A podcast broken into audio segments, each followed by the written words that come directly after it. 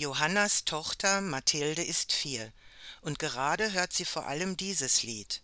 Heute geht's mir gut, ist alles so, wie ich es mag. Heut ist mein Glückserdmännchentag.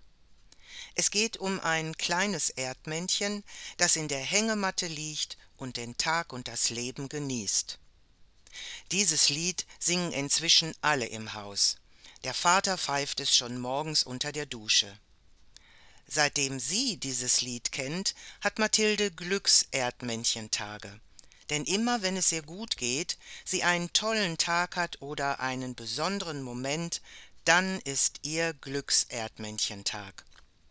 Sie gehen ein Eis essen, kaufen ein Schwimmtier für den Urlaub oder sind mit Oma und Opa in der Stadt unterwegs. Alles Glückserdmännchentage. Mich rührt das sehr. Ich finde toll, dass sie mit Hilfe dieses Liedes ausdrücken kann, wie gut es ihr geht. Und das eben schon bei Dingen, bei denen es sich aus meiner Sicht doch um Kleinigkeiten handelt. So verändert sich auch mein Blick auf die Dinge wie ein Kind ganz den Moment zu erleben, ohne schon in Gedanken beim nächsten oder übernächsten zu sein.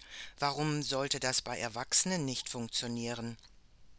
Vielleicht gelingt es am besten bei einem Spaziergang. Jetzt im November scheint es ja oft, als würden mit dem Sonnenlicht auch die Glücksmomente weniger werden.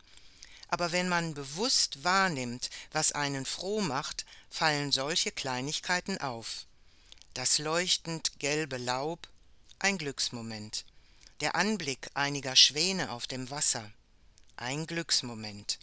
Später zu Hause ein warmer Kakao und ein schönes Hörbuch.